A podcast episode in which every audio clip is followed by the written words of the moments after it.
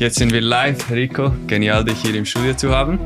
Vielen Dank für die Einladung. Du bist äh, Hausarzt, du bist Regaarzt gewesen. Ja. Ähm, du warst leitender Arzt Anästhesie in äh, Nepal. Ja. Und du hast, bist der Gründer und CEO einer medizinischen äh, Zentrumsfirma. ja. Genau. Hey, mega cool, dass du dich hier aus den Bergen zu uns äh, ins Unterland gewagt hast. Eine sehr große Ehre. Danke für die Einladung. Bitte, gerne geschehen. Hey, so ich ähm, ja, wo, äh, möchte dich heute hier haben, weil es äh, ein paar Themen gibt, die ich glaube extrem spannend sind äh, für unsere Hörer. Eines davon, ähm, das mich schon immer fasziniert hat an dir, ist äh, deine Räubergeschichten äh, aus der Rega-Zeit, also Rega für die Nicht-Schweizer, das ist die Schweizer Rettungsfluggesellschaft und du warst äh, stationiert in den Bergen und hast da einige wilde Dinge äh, auch erlebt. Ist das richtig? Ja. Äh, ich habe 1000 Einsätze fliegen dürfen mit der Rettungsflugwacht. Das ist, äh, das ging von Leuten mit äh, psychologischen Problemen oder ein Haus, das äh, Gasexplosionen, das ganze Dach weg und äh, vier Leute mit Menschen mit Verbrennungen in den Bergen, in einer Alphütte, das ging über schwerste äh, Straßenverkehrsunfälle. Äh, da war alles dabei. Motorradunfälle, Lawinenunfälle. Äh, ja, durfte viel erleben und dann die Situation muss jedes Mal neu erfasst werden. Auch der tausendste Einsatz geht nicht aus der Routine. Mhm. Die Abläufe, die Entscheidungsabläufe und dann die Abläufe des Einsatzes, die sind eingespielt, äh, die ergeben sich oft aus dem Unfall selber, den man studiert, möglichst vieles bereits vor Eintreffen wissen möchte. Ja. Auch schon auf dem Flug kann man sehr viele Informationen einholen, oft mit äh, Angehörigen sprechen, oft äh, Hintergrundinformationen äh, sich äh, einholen damit man dann beim Einsatz möglichst äh, rasch die Abläufe definieren kann. Und das, die Hauptaufgabe des Arztes beim Eintreffen ist äh, Erfassung der medizinischen Situation der Verletzten, manchmal sind es ja mehrere, und dann kommt die obligate minut minütige Pause, wo man dann mit der Crew oder mit jemandem aus der Crew bespricht, wie geht man vor. Wir holen einen weiteren Helikopter beispielsweise, wir holen die Ambulanz, ist die Straße ist nahe, ich nehme den Schwerstverletzten und äh, der Rest geht dann über die Ambulanz oder über einen anderen Helikopter. Und diese Planung ist sehr wichtig, damit der Einsatz, äh, damit der Einsatz als ganze Crew durchgeführt werden kann. Man ist immer als Crew unterwegs. Die eindrücklichste Situation ist, wenn man an der Winde hängt. Das ist ein Seil. Man steigt aus dem Helikopter und äh, zieht, geht, äh, wird, wird zum Patienten gebracht. Mhm. Und der ist sehr oft sehr schwer verletzt. Teilweise ist er einfach der Knöchel ein Problem mit dem Knöchel, teilweise unverletzt, irgendwo verlaufen im Gebirge. Oft Leute aus dem nördlichen Gebiet von Europa, die dann hier äh, wandern kommen und sich irgendwo verirren. Und das ist auch ein Teil der Einsätze. Für uns immer sehr schöne Einsätze. Ich liebe diese Einsätze. Mhm, mhm. Und ich bin, ich bin auch Assistenzarzt und ich stelle mir diesen Schritt eigentlich äh, extrem mutig vor. Also du kommst aus dem Spital, man ist immer super behütet, man hat immer einen Oberarzt, einen leitenden Arzt und dann ist man alleine im Helikopter und man hat keine Ahnung, was auf einem, also nein, du hast ja gesagt, du hast schon ein bisschen eine Ahnung, aber was dann wirklich vor Ort genau los ist, hat, weiß man wirklich nicht. Und also ich glaube, ich, ich hätte brutal Angst jetzt äh, vor, vor so einem Einsatz, weil du ja, du, du bist ja, du bist ja nicht ähm, Spezialist in, in all diesen Fachgebieten, die theoretisch auf mhm. dich ja warten könnten. Und mhm. wie, wie, wie bist du dazu gekommen oder wie hast du diesen Schritt gewagt? Mhm. Und du, dass du gesagt hast, hey, ich, ich versuche das jetzt und ich, ich, jetzt, bin ich, jetzt bin ich bereit, das zu tun. Ja, das ist wie, wenn man heiratet, bereit ist man nie, aber man kann auch nicht warten, bis man 80 ist. Äh, es gibt immer zu lernen, es ist eine andauernde Lernphase und das ist der zentrale Punkt, die Bescheidenheit, die man mitbringen muss, um äh, auch zu lernen, um Schritte zu machen, um Einsätze zu besprechen und nicht auf sein Recht zu bestehen, sondern äh, zu rekonstruieren. Ich hatte bei meinen ersten Assistenzarztstellen großes Glück. Schon während des Studiums hatte ich großes Glück. Ich hatte immer Chefs, die mich gefördert hatten. Ich war vielleicht nicht der faulste und äh, wurde dann in chirurgisch, internistisch, medizinisch, ganze kardiovaskulär, also Herz-Kreislauf-Krankheiten, die ich schon sehr früh äh, begleiten durfte, die Behandlung von Herzinfarkten. Das läuft heute alles ein bisschen anders. Aber da, da war ich mit schweren Fällen bereits damals konfrontiert und war auf der Anästhesie. Das ist wahrscheinlich das wichtigste Gebiet, um auf der Rettung zu arbeiten. Und hatte da auch großes Glück, hatte, äh, durfte bereits im Spital Kinderreanimationen und Kindernarkosen machen mit sehr kleinen Kindern. Das ist ja der Knackpunkt, äh, das Beherrschen äh, der lebenswichtigen Funktionen eines Kleinkindes, eines Säuglings. Und das durfte ich da lernen, hatte einen Chef, der mich sehr gefördert hatte und fühlte mich noch immer unsicher. Die Angst fliegt, Angst vor dem Versagen fliegt mit und vom Punkt an, wo die nicht mehr mitfliegt, wird man wahrscheinlich gefährlich. Und ich, ich denke trotzdem, oder auch wenn man diesen Schritt macht und diese Angst hat, du weißt ja, dass es, dass es andere Rega-Ärzte gibt, die das schon seit 15 Jahren machen und wahrscheinlich äh, oder sicher mehr Erfahrung als du haben und du sagst, nein, heute fliege ich und nicht er und ich habe das größere Risiko vielleicht, dass etwas schief geht. Ja, das ist, das ist unsere Sorge als junge Ärzte immer. Dass wir denken, es gibt viel erfahrenere, es gibt bessere. Und das ist natürlich, aber wenn wir jungen Ärzte, ich bin jetzt nicht mehr jung, aber damals, wenn junge Ärzte nicht den Mut haben und das Selbstvertrauen zu starten, die Alten werden aussterben. Und dann wird es keine Erfahrenen mehr geben. Ich hatte sicher das Glück, dass ich auch gebirgstechnisch einiges wusste und konnte. Und deshalb im ganzen Bereich der äh, Gebirgseinsätze doch sicher auch einiges bieten konnte in der ganzen Crew. Ich war auch fit, gut trainiert. Damit äh, war ich sicher für den Einsatz auch hilfsbereit, habe mir dann vorgestellt, ja, äh, dass man mich hoffentlich auch, dass ich damit gewisse Vorteile auch erarbeiten könne. Aber letztlich sprichst du das Richtige an. Es gibt immer bessere, es gibt immer schönere, es gibt immer schnellere, es gibt immer schlauere. Und, äh, aber meine Beobachtung war dann auch sehr schnell, auch schon im Spital, die besten Ärzte sind nicht die fachlich besten, sind nicht die schlausten, sondern die besten Ärzte sind die Demütigen, die Schritt um Schritt machen, die nicht nachgeben, die aus Liebe zum Patienten ihren Beruf ausüben und die ganze Begleitung, nicht nur medizinisch, sondern auch emotional auch Begleitung der Angehörigen äh, in, in, den Vordergrund stellen. Ja, okay. Und deshalb hatte ich auch nicht Hemmungen, äh, da in, die, in den Ring zu stehen. Hm. Vielleicht kannst du erzählen, wie das war. Du hast gesagt, du hast eine Kinderreanimation gemacht. Ich, ich nehme an, das war in, in Chur ja. auf der Anästhesie. Ja. ja und wie, wie, wie war das für dich? Wie war das mit der die Reanimation selber und nachher ähm, auch die Kommunikation mit den, mit den Eltern? Ja, äh, Reanimationen sind an und für sich schon belastend. Äh, meist sind es aber ältere Menschen und äh, oft ist die Situation von Anfang an relativ klar. Bei den Kinderreanimationen geht man viel, viel intensiver und weiter und länger. Die erste Kinderreanimation war bei einem zweijährigen Mädchen. Ich sehe das noch vor mir mit Diphtherie. Jetzt Diphtherie gehört zum Impfschema.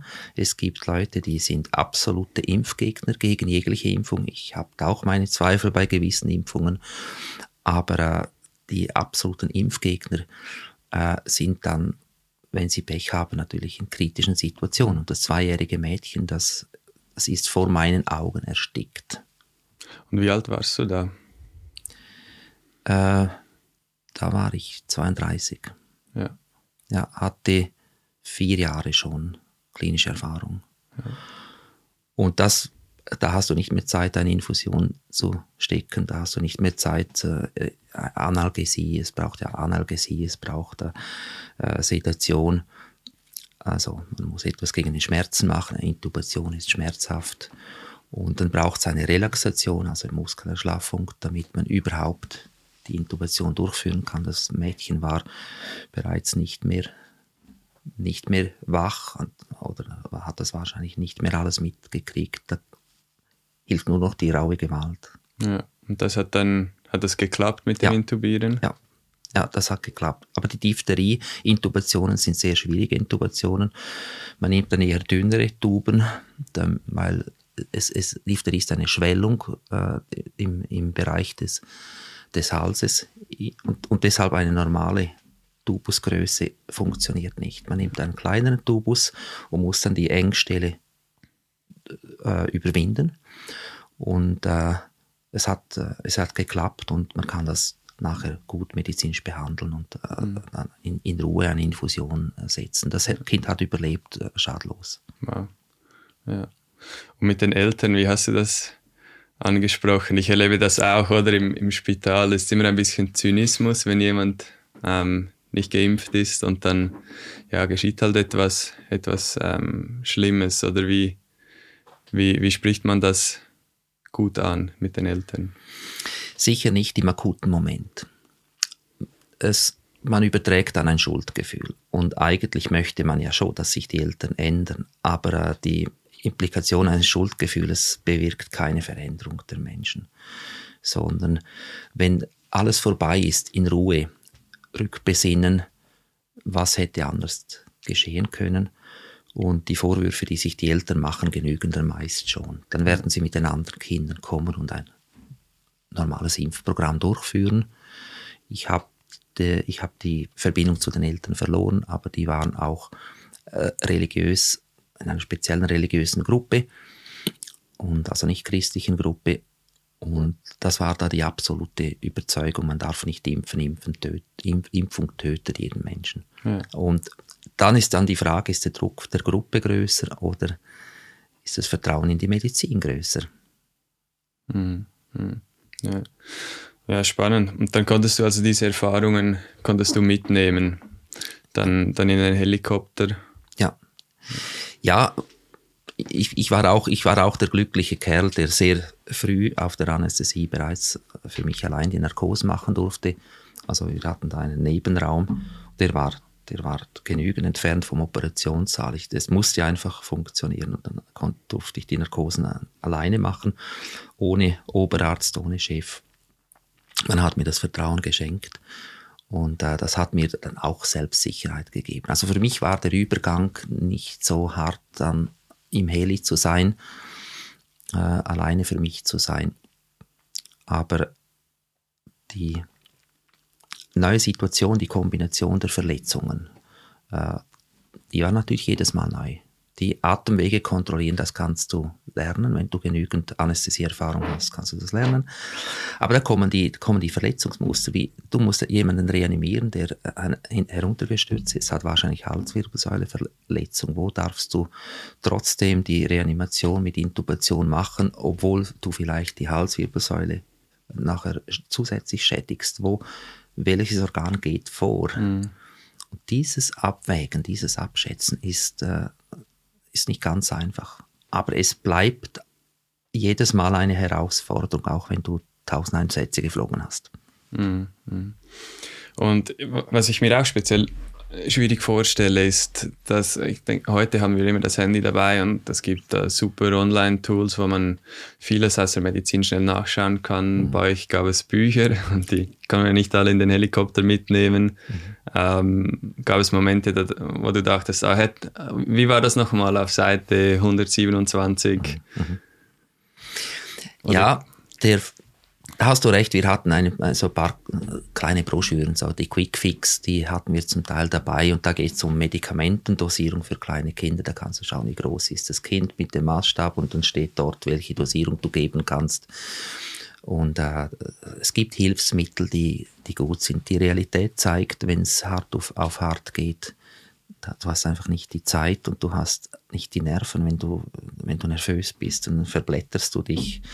Und äh, der Vorteil, wenn du weißt, du hast eigentlich nur, was du im Kopf hast, ist natürlich, du musst es lernen und du mhm. repetierst mhm. das. Und wenn du zu einem Kind kommst und du weißt, ist ein Kind, dann gehst du im Kopf alle Dosierungen durch.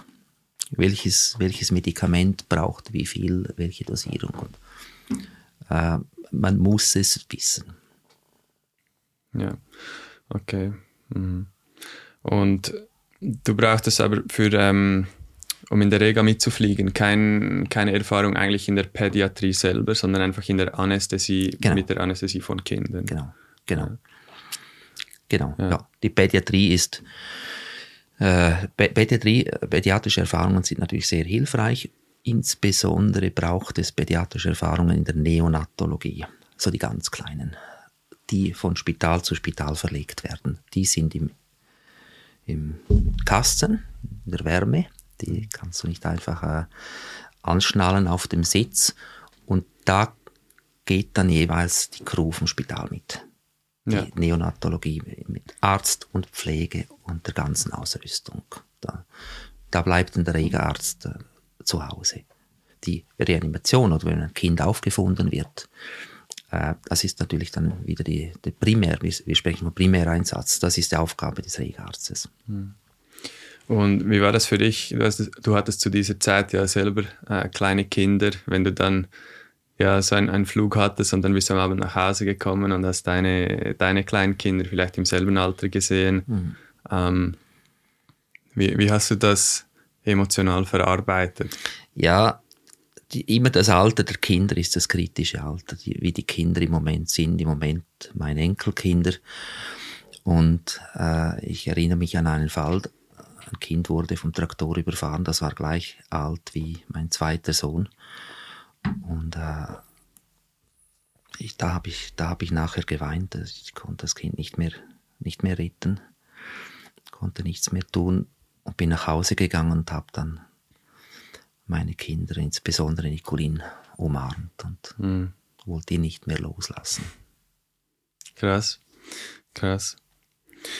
Und das Verarbeiten selber, ich meine, eben, ich, ja, ich stelle mir das vor, dass du dich noch an jeden Moment äh, wahrscheinlich perfekt erinnern kannst.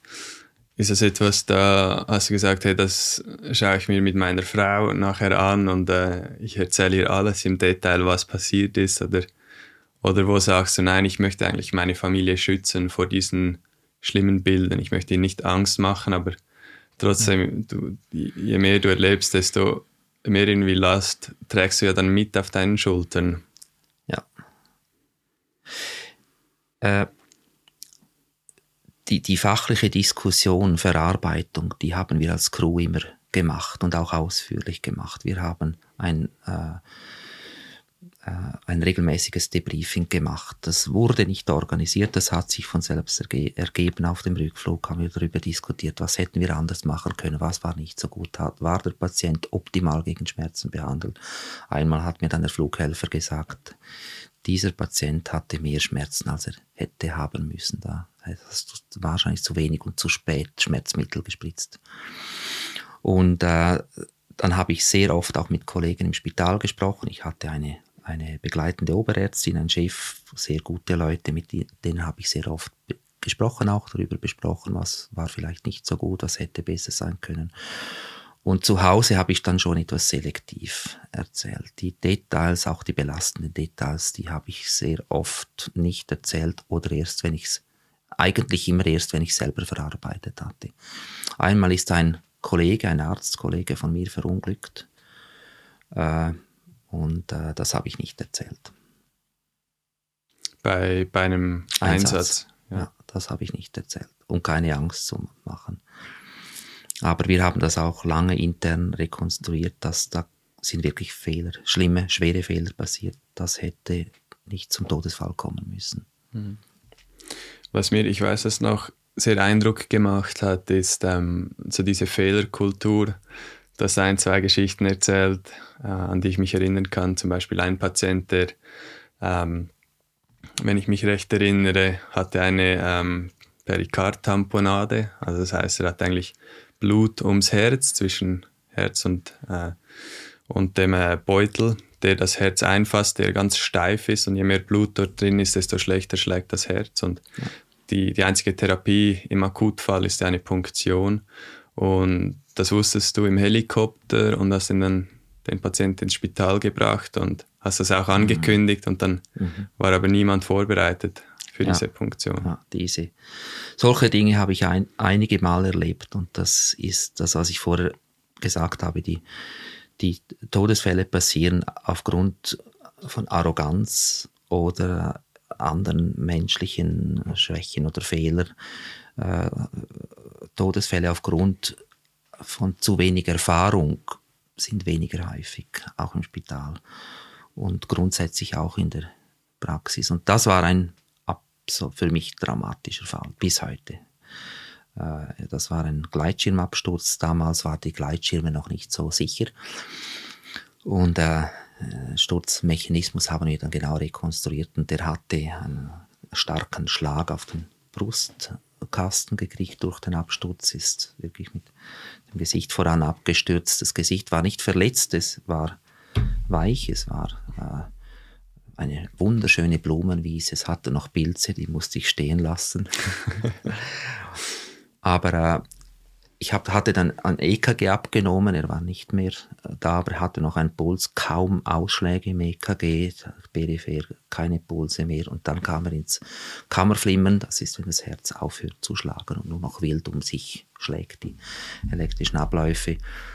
Und äh, konnte ihn dann wieder stabilisieren mit Reanimieren, mit äh, Adrenalin, mit äh, anderen Katecholamin. Das sind Substanzen, die man gibt, um dem Herzen noch ein bisschen Energie zu nehmen, habe mir dann fest überlegt, ob ich die Punktion selber machen soll.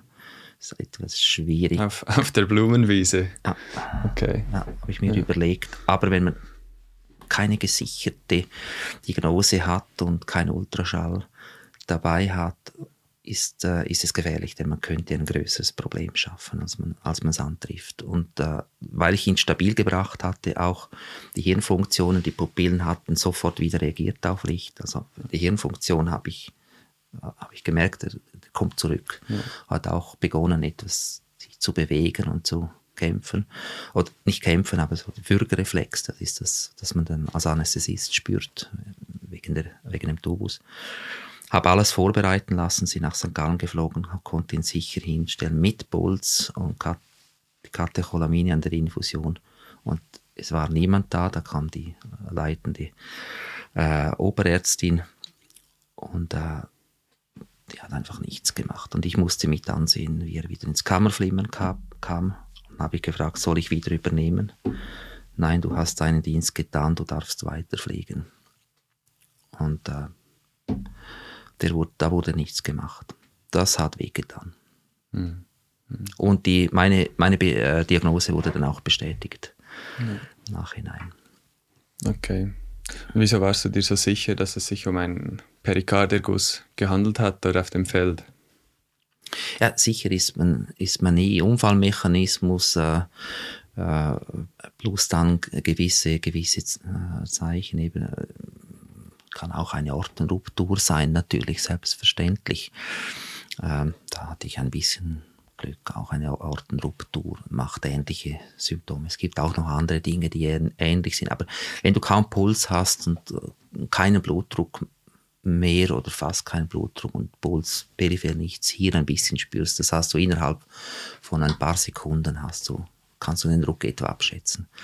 Und dann in dieser Situation, musst du ein, eine Fehler haben, eine Pumpleistung. Entweder hast du Blut verloren, dass das Herz nicht mehr pumpen kann, aber dann hast du einen sehr hohen Puls. Denn dann äh, der Puls steigt. Das, das, Herz will ja durch erhöhte Frequenz die, das, äh, das, das Volumen wieder, wiederherstellen. Und, äh, und wenn du dann im EKG einfach praktisch keine Ableitung hast, das, gibt, das bedeutet, es gibt, gibt eine Isolation ums Herz herum. Die, also könnte da noch ein bisschen mehr erzählen. Aber sicher war ich mir nicht, aber ich hatte großen Verdacht. Deshalb habe ich es auch dort nicht gemacht, sondern hatte, hatte dann, äh, wollte das per Ultraschall bestätigt wissen. Mhm. Und das ist äh, fünf Sekunden im Ultraschall, hast du das gesehen. Das ist sehr einfach zu diagnostizieren. Und wie, wie bist du nachher vorgegangen? Ich weiß noch, als ich die Geschichte das erste Mal gehört habe, dachte ich mir, das kann ja nicht sein, das muss doch, das muss man irgendwie rechtlich weiterverfolgen, wenn es, äh, wenn, wenn man das so klar angekündigt hat, was man braucht, was man im Spital dann erwarten würde. Ähm, wenn ich mich recht erinnere, hat man dann, ja, oder hast du nichts mehr gemacht? Ich habe nichts gemacht. Ja, ja. Ja, ich habe nichts gemacht. Ich war vielleicht auch zu emotional und hätte das wahrscheinlich nicht auf eine gute Art gemacht. Und äh, die nächsten Begegnungen mit dieser o o äh, Oberärztin äh, waren nicht so, waren nicht so gut. Aber verständlicherweise. Mhm. Äh, ich habe es dann kurz gehalten, aber ich hatte, musste ihr niemand, äh, nie mehr einen so schwer verletzten Patienten übergeben, glücklicherweise. Sonst hätte ich wahrscheinlich dort den Schiff verlangt. Hätte ich das nicht, das hätte ich nicht mehr akzeptiert. Ja. Ja. Und, mh. Und jetzt, ich denke, ich meine, es sind jetzt einige Jahre vergangen. Wie, wie, wie gehst du um mit all diesen Geschichten, die du jetzt nach dieser Zeit mit dir, mit dir trägst. Also ich weiß von, ja, von vielen Ärzten oder auch Rettungs Rettungssanitätern, die irgendwann ja, so wie verbraucht wirken. Irgendwie merkt man denen an, das ist, die haben so viel gesehen, fast ein bisschen wie Kriegsveteran vielleicht. Ähm, dass du trotzdem eine, irgendwie eine Freude am Leben trotzdem weiter hast. Ja, es ist ja, es ist ja beides Lebenserfahrung äh, es gibt auch Lebenserfahrung aus der Situation und es gibt natürlich die vielen Fälle, wo ich helfen konnte und, und wo viel, wahrscheinlich vielleicht mein Einsatz Leben gerettet hatte. Und das ist dann wie eine Waage, die sich, was, was wiegt mehr und auch die Freude und Genugtuung, dass man Menschen helfen konnte. Ich denke, wenn ich nur diese schlimmen Fälle erlebt hätte, hätte ich, hätte ich nicht so lange äh, mitgemacht dort. Aber das Ganze ist auch ein äh, Erfahrungsschatz, ist auch ein Reichtum, äh, ist auch, äh, macht einen vielleicht auch reifer und gibt einem einen anderen Blick aufs Leben. Und äh, ich denke, es gibt schon Leute, die Mühe haben, das zu verarbeiten und äh, einfach für sich einen Punkt zu setzen und äh, frisch weiterzugehen. Und das konnte ich immer abschließen und frisch weiter. Und dann waren die Geschichten noch da, aber nicht mehr belastend. Hm. Wie ist es überhaupt dazu gekommen, dass du gesagt hast, ich möchte Arzt werden? Du bist ja nicht gerade in einer äh, Villa in Küsnacht aufgewachsen mit äh, einem Starchirurg als, als Vater. Vielleicht kannst du uns da ein bisschen erzählen, wie das, wie das war. Ja, das war eher zufällig. Und äh, mein Vater war Handwerker, ich kam auch in, lief auch in seinen Fußstapfen, habe gelernt, wie man Dächer macht. Äh, also mein Ziel war Dachdecker. Er hat dann aber das Geschäft nicht übernommen, das er eigentlich hätte übernehmen wollen oder vielleicht auch sollen, dann Dachdecker zu sein ohne ein eigenes Geschäft ist auch nicht unbedingt eine Perspektive. Äh, und äh, habe mir auch überlegt, ob ich eine Maurerlehre machen solle. Und irgendwann habe ich meinen Sekundarlehrer gefragt, was, was ist eigentlich Gymnasium? Ich habe noch nie etwas gehört, ich wusste nicht. Ja, aber ich habe Darstellungen der alten Griechen gesehen. Gymnasium und da sind die alle nackt rumgesprungen. Habe ich gedacht, das ist ja furchtbar. Da, es gibt tatsächlich noch Orte, wo die Leute alle nackt herumspringen. Und deshalb habe ich ihn gefragt. Ich konnte nicht so direkt fragen, aber äh, ich dachte mir, Gymnasium ist ein Ort, da sind alle nackt und springen alle rum. Und dann hat er mich missverstanden. Am nächsten Tag, am Abend des nächsten Tages stand er in unserem Wohnzimmer. Ich wusste es überhaupt nicht, hat meinen Eltern gesagt, sie müssen das unbedingt ermöglichen. Ich möchte nämlich ins Gymnasium. Und ich, hab, ich wollte nie ins Gymnasium gehen. Und meine Eltern haben sich angeschaut, gesagt, warum hat er uns nie etwas davon gesagt? und dann habe ich nicht mehr gewagt, Nein zu sagen. Und da ging ich mal und nach, ich brauchte dann etwa zwei Jahre, um für mich den Beschluss zu fällen, doch ich studiere Medizin. Dann bin ich wieder ausgetreten und habe die eidgenössische Matura gemacht, habe trotzdem die ganze Zeit weiter ein kleines Dachdeckergeschäft geführt und um auch äh, zu äh, überleben und äh, das Geld zu verdienen. Und der Entschluss, Mediziner zu werden, äh, ist eigentlich erst kurz, relativ kurz vor, vor, vor Beginn des Studiums entstanden. Das waren, ich habe dann gespürt, dass das mein Weg ist. Theoretisch äh, rein von meinem Erbgut wäre ich wahrscheinlich eher Mathematiker geworden. Aber ich habe dann gesehen, dass Mathematiker zu sein vielleicht nicht die Art von Beruf ist, die ich mein Leben lang machen möchte. Aber wenn ich die Möglichkeit habe, ein Studium zu machen, wo ich Menschen dienen kann äh, und Menschen helfen kann, das, dann geht das vor. Weil du hattest wirklich äh, nicht die idealen Voraussetzungen. Das, äh, die schlechtestmöglichen Voraussetzungen. du, bist, du bist ja nicht mal, äh, das war nicht ein Kaff, in dem du aufgewachsen bist, sondern das war irgendwie ein, ein Kaff von einem anderen Kaff. Ein Kann man das so sagen? Ist Nebendorf von einem ganz abgelegenen Bergdorf, ein ja. Nebendorf auf 1600 Meter in einem, in einem sehr primitiven, einfachen äh, Haus mit absolut minimalem Lebensstil. Man hatte zwar ein WC, aber man hatte keine Dusche. Man hat sich dann abwechslungsweise beim Herd oder bei der Wasserstelle dann gewaschen, die anderen mussten raus, einer um den anderen ging rein, hat sich gewaschen, gab, gab äh, auch keine, keine Heizung, man hat mit Holz geheizt und äh, die Kartoffeln, die wir brauchten zum Leben, hatten wir selber gepflanzt und Kaninchen gezüchtet. War auch eine schöne Welt, eine äh, unverkrampfte Welt und äh, das ist nicht falsch, wenn man einfach lebt. Einfach zu leben ist nicht, äh, ist nicht schwierig, wenn man sich daran gewöhnt. Und äh, der Luxus ist oft belastender. Es gab keine Diskussion, welche Kleider man anzieht. Ich wusste nicht mal, dass es unterschiedliche Kleidermarken gab. das waren einfach Kleider. Und im Winter wurde es manchmal kalt. Ja, genau. Ja, die, die Bergdörfer sind in dieser Höhe, ein Bündner Bergdorf. Äh, wir hatten keine Heizung und auch in meinem Zimmer, wo ich, wo ich übernachtet hatte, gab es keine Heizung.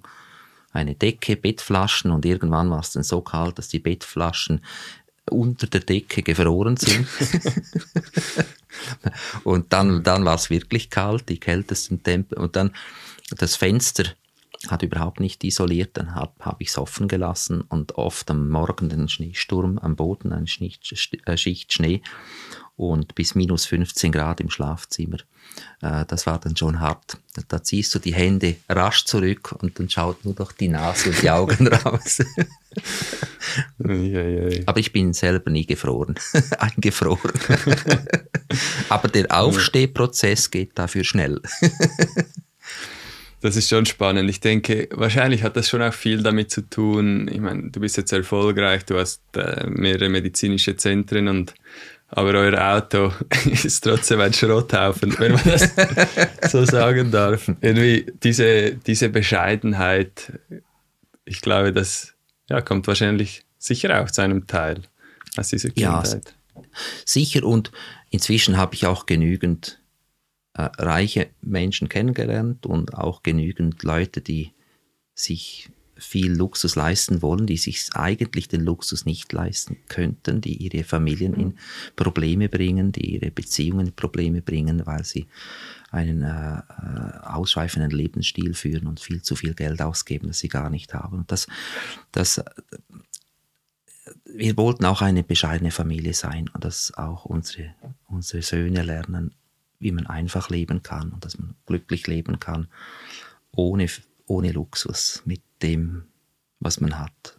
Und äh, mir sagt der, der Brunk einfach auch nichts, überhaupt nicht. Und ich muss nichts darstellen. Ich bin, wer ich bin. Und äh, wenn mich jemand nach den Kleidern beurteilt, dann darf er das. nach dem Auto. Aber ich bin trotzdem stolz auf unseren alten Volvo. Heute habe ich gestern habe ich gerade beschlossen, dass, äh, dass ich den sicher bis 400.000 Kilometer fahren möchte. Sehr schön. Die nächste Asienreise wird das. Genau. Aber das mal nicht mehr nach Russland. Nein, Russland, Russland war auch nur ein kurzer Ausflug letztes Jahr, ein illegaler kurzer Ausflug. Krass, ja. Und was ich auch so ja, bewundernswert finde, ist, wie du eine, eine funktionierende Familie aufgebaut hast, eine positive Familie, ähm, weil eben nicht bei euch im, im Dorf gab es immer viele Probleme und ich weiß, dass nicht immer alles ideal gelaufen ist. Ähm, und, und du irgendwie, ja, auch, äh, auch zu Hause war es nicht, nicht immer einfach. Und, aber trotzdem hast, ich denke, für die meisten Leute wäre es ja einfacher, einfach das zu tun, was die Eltern getan mhm. haben. Also ich merke das auch in der Klinik. Wenn die Eltern halt äh, übergewichtig sind und rauchen und trinken, dann tun das die Kinder auch, auch wenn sie, auch wenn sie den Vater mit dem Herzinfarkt ins Spital bringen, dann mhm. aber äh, zehn Minuten nachher die nächste Zigarette. Und das ist irgendwie, da auszubrechen ist so schwierig, aber irgendwie mhm. hast du, hast du das geschafft. Mhm. Ja, äh, ich bin froh, ich war immer ein Denker, das war wahrscheinlich mein Vorteil und Beobachter und habe mir auch überlegt, was aus mir werden soll und was, wie mein Leben aussehen soll und was ich hinterlassen möchte, wenn ich mal nicht mehr bin. Und äh, ich wurde zu, vom Pessimisten zum Optimisten. Und das war ein Beschluss. Ich bin in einer pessimistischen Familie aufgewachsen. Mhm. Man hat wenig Lebensfreude verbreitet. Ich habe dann beobachtet, dass es Optimisten gab, die hatten mich früher aufgeregt, weil sie manchmal einfach nicht recht haben. Manchmal ist das Leben nicht positiv. Und dann habe ich gemerkt, dass auch die Pessimisten nicht immer recht haben. Denn manchmal gibt es wirklich tolle Dinge. Am Schluss haben beide nicht immer recht. Aber der eine lebt viel besser als der andere. Und vor allem verbreitet der eine viel mehr äh, gute Aura um sich für die Umwelt. Das andere macht die Welt nicht besser. Und dann ist der Punkt der Vergebung. Und das war ein wichtiger und harter Prozess, äh, oftmals in meinem Leben und auch in dieser Situation, äh, vielleicht seiner Umgebung zu vergeben, äh, die nicht gehandelt hat, wie sie eigentlich hätte sollen. Und da war für mich äh, der, der, der Glaube und das Wissen, Gott, Gott hat mir vergeben und Gott nimmt mich an, wie ich bin. Gott will, sieht mich anders, nicht als Versager, nicht als armer Wurm, nicht als jemanden, der nichts kann. Und äh, der, der, der, der, Glaube an Gott, an, an Jesus Christus hat, hat mich, hat mich da, mir, mir sehr viel geholfen. Punkt zu setzen und sagen, es ist vorbei, mein Vater hat sein Bestes gegeben und was er gut gemacht hat, das halte ich in Ehre und der Rest vergesse ich jetzt einfach. Ja, sehr beeindruckend. Und nachher ging es dann, ging es dann weiter an die Uni. Ja. Du warst ja in Bern, hast du studiert? Genau, genau. Und dann bist du auch nach Bern äh, gezogen und konntest dich da auch irgendwie über Wasser halten mit, warst du dort immer noch Dachdecker oder was hast du dort gemacht? Ich habe noch einzelne Dächer, Dächer, gemacht im Bündnerland in den Ferien äh, und äh, habe dann auch ausgeholfen als Handwerker und sehr viel gearbeitet habe ich in einer Autogarage. Ein Freund von mir, den ich in Bern kennengelernt hatte, hatte eine sehr schöne, gute Autogarage, Peugeot-Garage. Und dann hat er mir gezeigt, wie man da die Service macht, wie man die Motoren auseinander nimmt. Er hat sich mhm. da wirklich Zeit genommen, mir das zu erklären. Und dann bin ich immer in den freien Stunden, habe ich Autos, Autoservice gemacht, eins, eins nach dem anderen. Das war eine schöne, schöne Zeit. Und, und äh, habe auch unterrichtet, jüngere Studenten und äh, viel auch äh, Pflegerinnen unterrichtet. Äh, habe vieles Verschiedenes gemacht und gesehen. Damit konnten wir uns über Wasser halten. Und äh, war eine spannende Zeit. Einmal, äh, einmal habe ich mich als Lastwagenchauffeur beworben. Ich habe ja mal gelernt, Lastwagen zu fahren.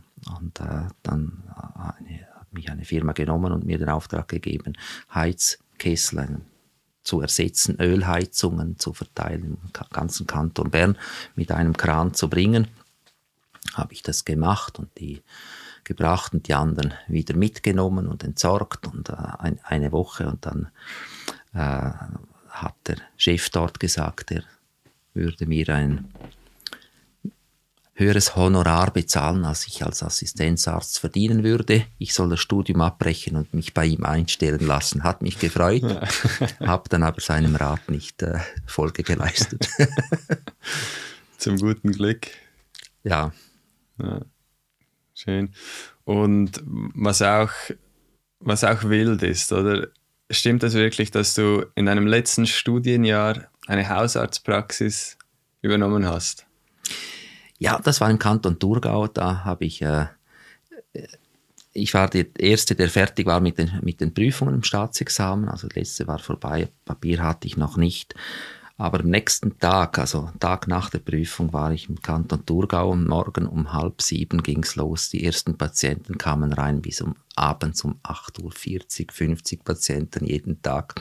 Ich komplett allein, da war sonst niemand. Aber gute Arztgehilfinnen, die mir schon auch sehr gut, äh, mich sehr gut unterstützt hatten. Ich denke, das, also noch, das will ich hier kurz pausieren. Ich denke, wer nicht Medizin studiert, der versteht das nicht, was das wirklich heißt. Du erzählst das so super cool, aber also ich, ich denke, oder normalerweise studiert man Medizin und dann beginnt man als Assistenzarzt. Man kann eigentlich für jedes kleinste Problem, das man hat, kann man den Oberarzt fragen, kann man sonst jemand fragen, kann man sich kurz Zeit nehmen, etwas nachlesen. Und äh, der Hausarzt, dem die Praxis gehörte, war irgendwie, der war in den Ferien oder der war. Der ging in die Ferien und der auf die südliche Halbkugel, Kanton Thurgau in Nebelregion, äh, wollte der nicht bleiben. Deshalb ist er ins schöne Wetter gegangen und dafür war ich dann sechs Wochen im Nebel.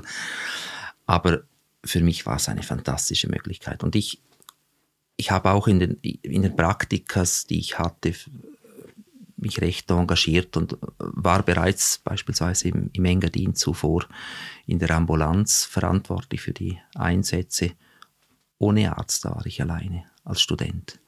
Das ist heute nicht mehr denkbar. Und ich war auch im Engadin, äh, in Samaden war ich dann auch verantwortlich für die Intensivstation dort. Das Früher wurde man viel. Während, während dem Studium, ist das ja. richtig? Aber ist richtig verstanden? Ja, während, des, während dem Studium bereits. Während dem Studium. In welchem Jahr? Im, es war im sechsten Jahr, im letzten. Im letzten Jahr. Und dann der, Aber der Chef vielleicht dort. nochmals, sorry, ganz kurz. Also die, du hast die Intensivstation geleitet während also dem Studium quasi als, als Assistenzarzt. Es, ich hatte natürlich einen Chef, einen, Leit ja. einen, einen, Chef, den ich immer rufen konnte, aber in der Nacht war er nicht dort. Also da war zehn Minuten Einreise, äh, äh, zehn Minuten Distanz, bis er da gewesen wäre. Mhm. Und ich war als Assistenzarzt für die Intensivstation verantwortlich. Aber das ist heute nicht mehr denkbar. Diese Zeiten sind vorbei. Hattest du dort auch Reanimationen oder? Eine. Ja. Es war ein Mädchen, das dann notintubiert werden musste. Aber ich mhm. habe es äh, beatmet, bis der Anästhesist kam und sie dann intubiert hatte. Ja. Ja. Und dann bist du in der Ambulanz ausgefahren als Student alleine. Genau. Ja, mit Chauffeur und der hatte, der hat äh, uns immer erklärt, er sei ausgebildet. Aber dann habe ich mal herausgefunden, dass der ausgebildet ist als Nothelfer. Der hatte den Nothelferkurs gemacht, wie jeder, der Auto fährt. Fünf Abende. Und hat immer gesagt, er sei ausgebildet, er könne mir schon Tipps geben. Aber die Tipps waren nicht auf dem Niveau, wie man heute behandelt. ja. ja, da habe ich, aber das zwingt dich dann zu lesen, genau zu studieren, Fälle durchzugehen, immer wieder äh, dich vorzubereiten. Was machst du bei einem Asthmaanfall? Was machst du bei einem vermuteten Herzinfarkt? Was machst du da? Was machst du da? Und das zwingt dich einfach bereit zu sein für die Situation, denn du möchtest nicht den Rest des Lebens verbringen damit, dass du, dass du denkst, jemand hätte wegen dir Schaden erlitten. Und das ist vielleicht auch das Schwierige für, für, für junge Ärzte heute, die sehr, sehr lange, sehr intensiv begleitet werden und sich auch daran gewöhnen etwas. Und dann auch den, den Mut, selber, selber hinzustehen und Entscheidungen zu treffen, äh, oft nicht haben. Aber man muss den Schritt machen. Auch als junger Arzt. Und äh, ich bin nach, nach wie vor der Meinung, je jünger, desto besser. Auch Assistenzärzte, die, die ich ausbilde in der Praxis, ich gebe denen die Verantwortung zur Behandlung der Patienten sehr früh beobachte sie, habe natürlich meine Mechanismen, Mechanismen, wie ich sehe, wie sie dann behandeln. Sie können mich jederzeit rufen, aber äh, das macht die Leute se selbstsicher und macht die Leute erfahren und macht die besseren Ärzte. Mhm. Damals waren ja auch die Arbeitszeiten noch ein bisschen anders. Ja. Es gab da mal eine Zeit, dass du dir überlegt, alles hinzuwerfen. Ja, ja. Ja, einer meiner Träume wäre Pilot gewesen, wie so mancher, äh, mancher Jugendliche. Und äh, das, da, da ging es mir so schlecht. Dann habe ich der Grosse herangerufen und gefragt, ob sie Piloten bräuchten. Ich wäre bereit. Und dann war ich, dann war ich gerade, hat man gesagt, ja, bis, wir nehmen bis, ich glaube, es war bis äh, 27, bis 27-jährig oder 26-jährig. Darüber nehmen wir keinen mehr. Das ist, älter geht nicht mehr. Und dann habe ich es durchgestanden dort. Äh, das war noch während dem Studium. Ich, wir hatten bereits zwei kleine Kinder. Und da war ich einmal am Stück drei Wochen durchgehen im Spital. Habe das Spital drei Wochen nur mit der Ambulanz verlassen. Und der Rest der Zeit war ich im Spital und habe Patienten untersucht. Und du hast auch dort übernachtet? Ja. Dann. Und bei Notfällen wurde ich immer gerufen. Also drei, drei Wochen am Stück ohne, ohne Pause. Und das war dann während dem Studium oder das schon als Assistenzarzt? Während dem, dem Studium. Stu während dem Studium. Während dem Studium, ja. ja. Und, und das, der, war das chirurgisch oder auf der Anästhesie? War eine Kombination Chirurgie und innere Medizin. Mhm. Äh, und äh, Geburtshilfe war auch noch dabei. Aber das war, das war einfach zu viel. Dann habe ich gemerkt, dass ich damit wirklich alles ruiniere, was mir lieb ist. Und in der Folgestelle, im Folgespital, wo ich gearbeitet hatte, habe ich dann ganz andere auch äh, Umgebung kennengelernt. Da war auch das viel positivere äh, Umfeld, das war Freude an der Arbeit, das war Motivation und Dankbarkeit, Arzt sein zu dürfen. Ich hatte einen sehr bescheidenen, aber sehr erfahrenen und guten Chef. Viel von diesem gelernt, von seinem Charakter, von seiner Art, wie er mit den Patienten umging, habe da ihm viel über die Schulter schauen dürfen. Und da habe ich für mich dann beschlossen, doch ich bleibe Arzt. Äh, oder ich werde Arzt. Das Studium hätte ich ohnehin fertig gemacht, aber danach gewechselt. Und dann habe ich aus Jux nochmals der Grosse angerufen und gefragt, wie es jetzt aussieht. Haben die gesagt, wie alt sind Sie? Ich war natürlich noch ein halbes Jahr älter. Und da haben die gesagt, ja, Sie können sofort kommen. Wir haben gerade den Altersdurchschnitt draufgesetzt. Und äh, Sie, Sie können dieses Jahr kommen, nächstes Jahr kommen. Und äh, wahrscheinlich, wenn die den Altersdurchschnitt früher raufgehoben hätten, dann wäre ich nicht Arzt geworden. Und dann wäre ich wahrscheinlich jetzt irgendwo in, einem, in einer Blechkiste am Sitzen. ja. Hm.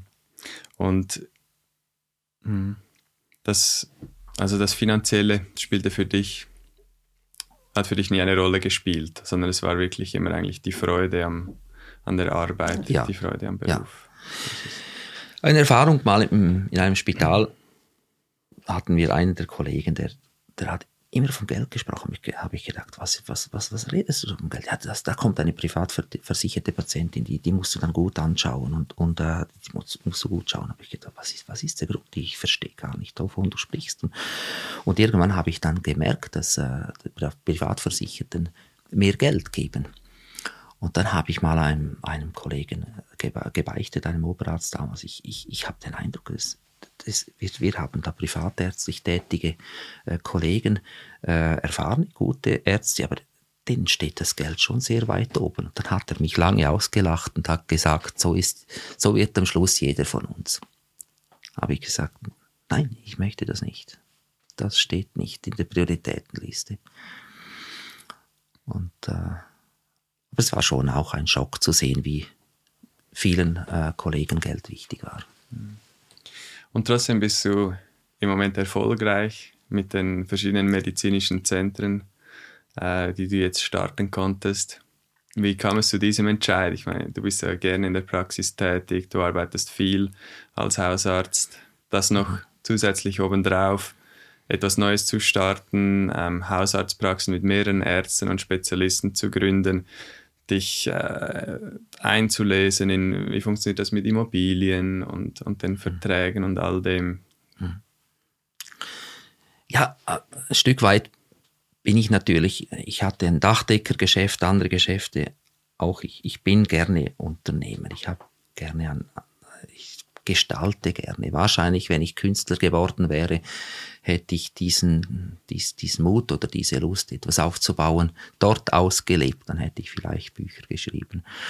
Äh, es hat für mich ein etwas Künstlerisches, etwas zu gestalten, etwas Kreatives. Und ich denke, das ist die Menschen drin in jedem und das ist, war auch ein bisschen meine Art, das auszuleben. Aber die Geschichte, wie sie natürlich lief, war ein bisschen anders. Ich wurde praktisch zu Schritten gezwungen. Ich hätte Patienten ablehnen müssen als Hausarzt. Dann habe ich Ärzte eingestellt und nach kurzer Zeit waren wir wieder voll.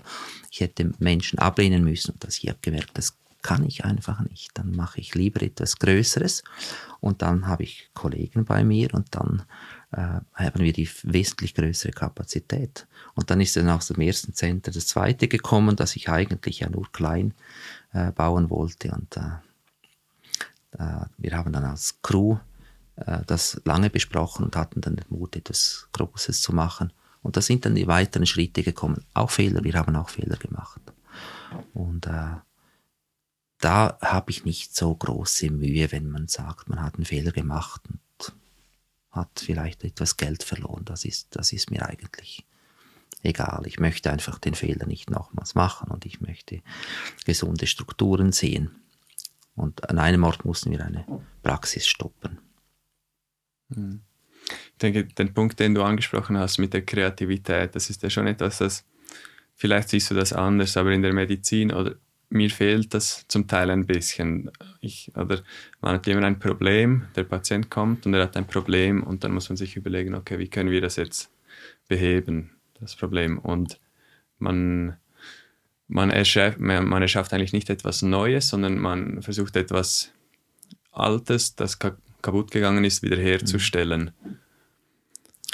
Ja, aber die Hausfrau nach 20 Jahren kocht anders als am Anfang, obwohl sie die gleichen Rezepte liest. Sie hat äh, noch Tricks, sie hat gelernt, sie hat kreative Möglichkeiten gefunden, wie sie das Essen anders präsentiert und äh, darstellt, wie sie, wie sie mit weniger Aufwand zum besseren Ziel kommt. Und das ist natürlich auch kreativ. Koch ist auch ein kreativer Beruf, oder? und die Kreativität mit Menschen umzugehen, Menschen zu begleiten. Und dann ist zwischen Wissenschaft und angewandter Therapie immer noch eine große Lücke. Man nennt das dann Empirie. Äh, es, ganz viele Sache, Sache, Dinge wurden noch nie mit Studien bewiesen. Äh, es gibt äh, absolute Alltagsdinge, die uns völlig klar sind, aber es äh, gab nie Studien. Es, gab nicht Studien, wenn du ins Wasser fällst und nicht schwimmen kannst, dass du ersäufst. Das wissen wir einfach. Aber es gibt keine Studien dazu. Da gibt es auch viele andere Gebiete, wo du einfach keine Literatur hast. Und da fängt eben die Kreativität auch wieder an. Dann überlegst du dir die Situation des Menschen und machst am Schluss oft individualisierte, kreative Wege. Und wenn du dann einen Weg findest und den Leuten helfen kannst, ist das großartig. Das sind oft Dinge, die liest du nirgends. Hm. Und um zu diesem Punkt überhaupt zu kommen, das ist, braucht es aber auch einen gewissen Aufwand, oder? Also du musst, du musst viel wissen, du musst viel lernen und man kann sich nicht mit dem Minimum irgendwie zufrieden geben. Genau. Und wie, wie war das für dich? Du hattest eine Familie, du hast gemerkt, hey, ich kann nicht einfach nicht mehr nach Hause gehen und dann vernachlässige ich Dinge, die mir wichtig sind. Ja. Wie, wie hast du das gemacht in, in der Zeit, als du Assistenzarzt warst, vielleicht im mhm. Studium? Wann hast du gesagt am Abend, ja, jetzt ist gut und jetzt gehe ich nach Hause? Weil man ja immer noch mehr machen könnte. Man könnte immer nochmals alles anschauen, man könnte nochmals nachlesen, man könnte Studien zu jedem Thema mhm. lesen und eigentlich möchte man das ja auch. Man möchte das Beste für den Patienten, mhm. aber man möchte auch ja, für die Familie zu Hause das Beste. Ja.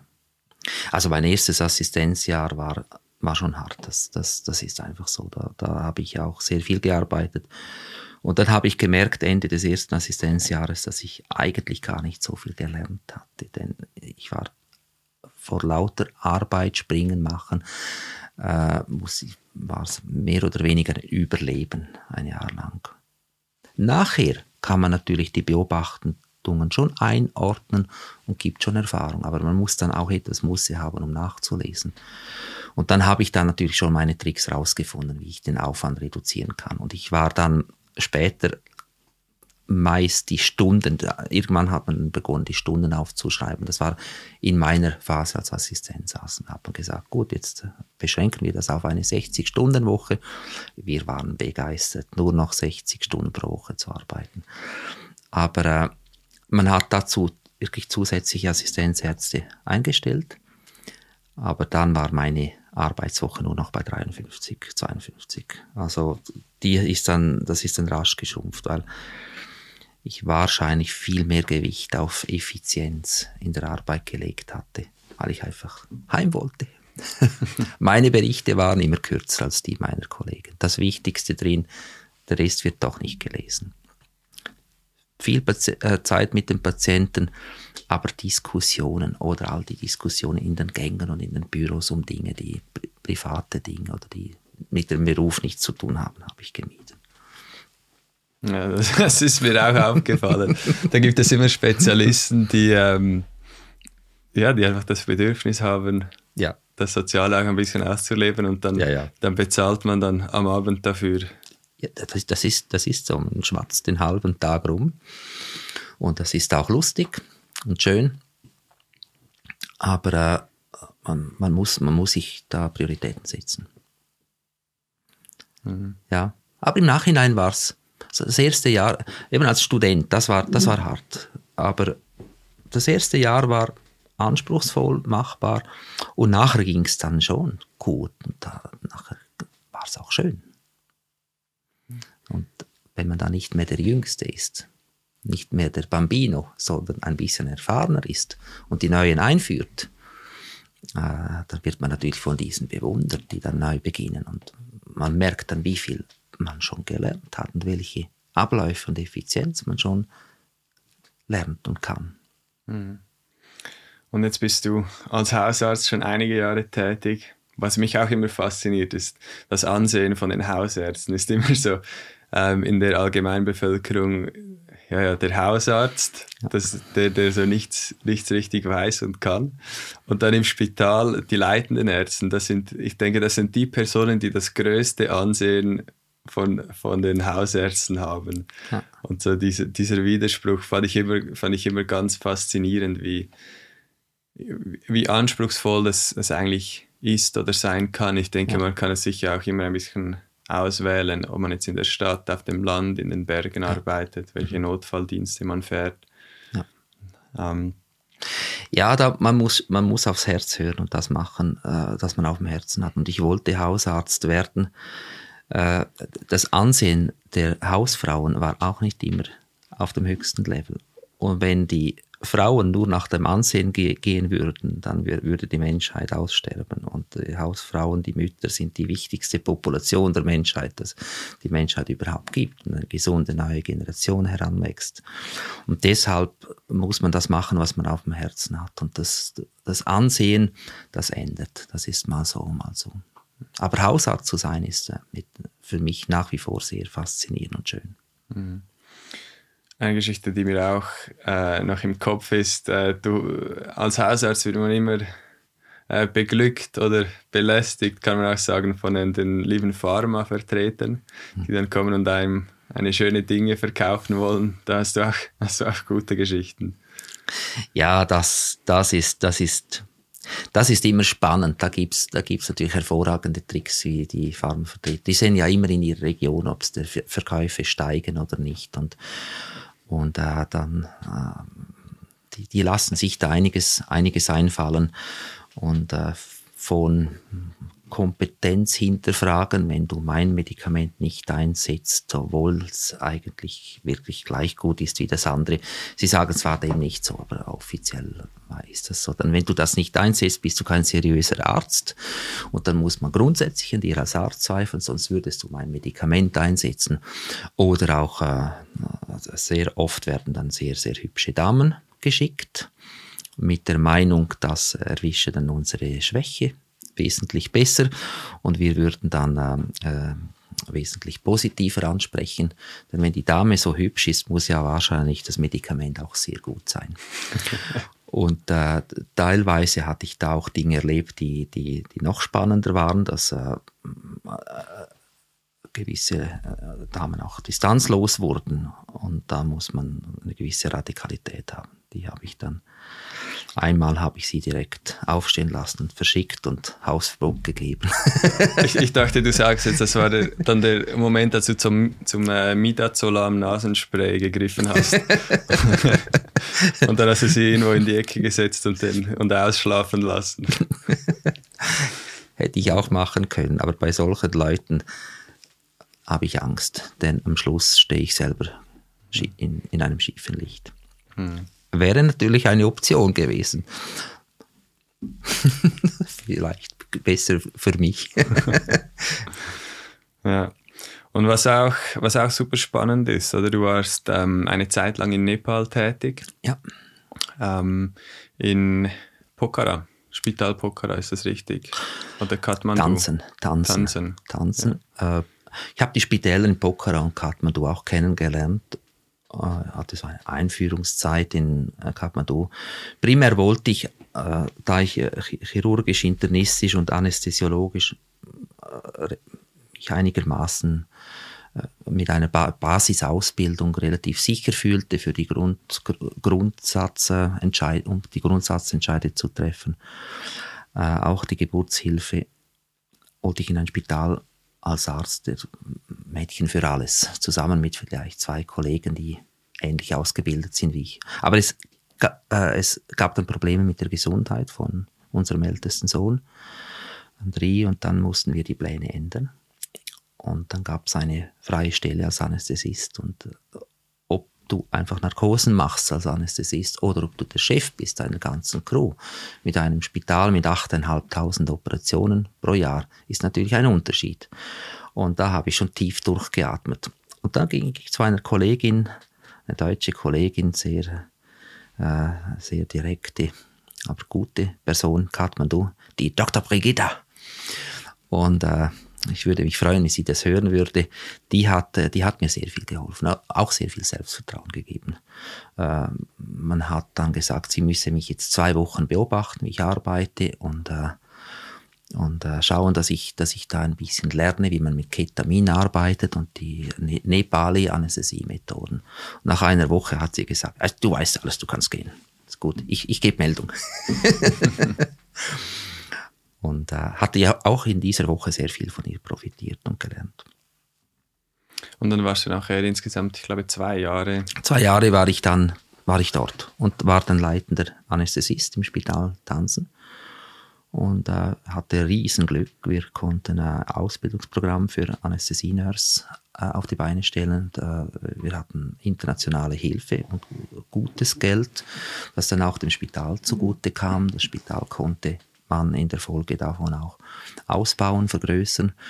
Äh, es war eine äh, sehr, sehr spannende und auch innovative Zeit. Und äh, einmal habe ich für mich aus, sagen wir, akademisch-sportlichen Gründen habe ich gemacht, schaffe ich es, eine Narkosemaschine aus Material vom, äh, vom, vom, vom, aus der Eisenwarenhandlung zu bauen habe ich Schläuche und Ventile, alles Mögliche gekauft, die zusammengestellt. Es war wie ein Hobby.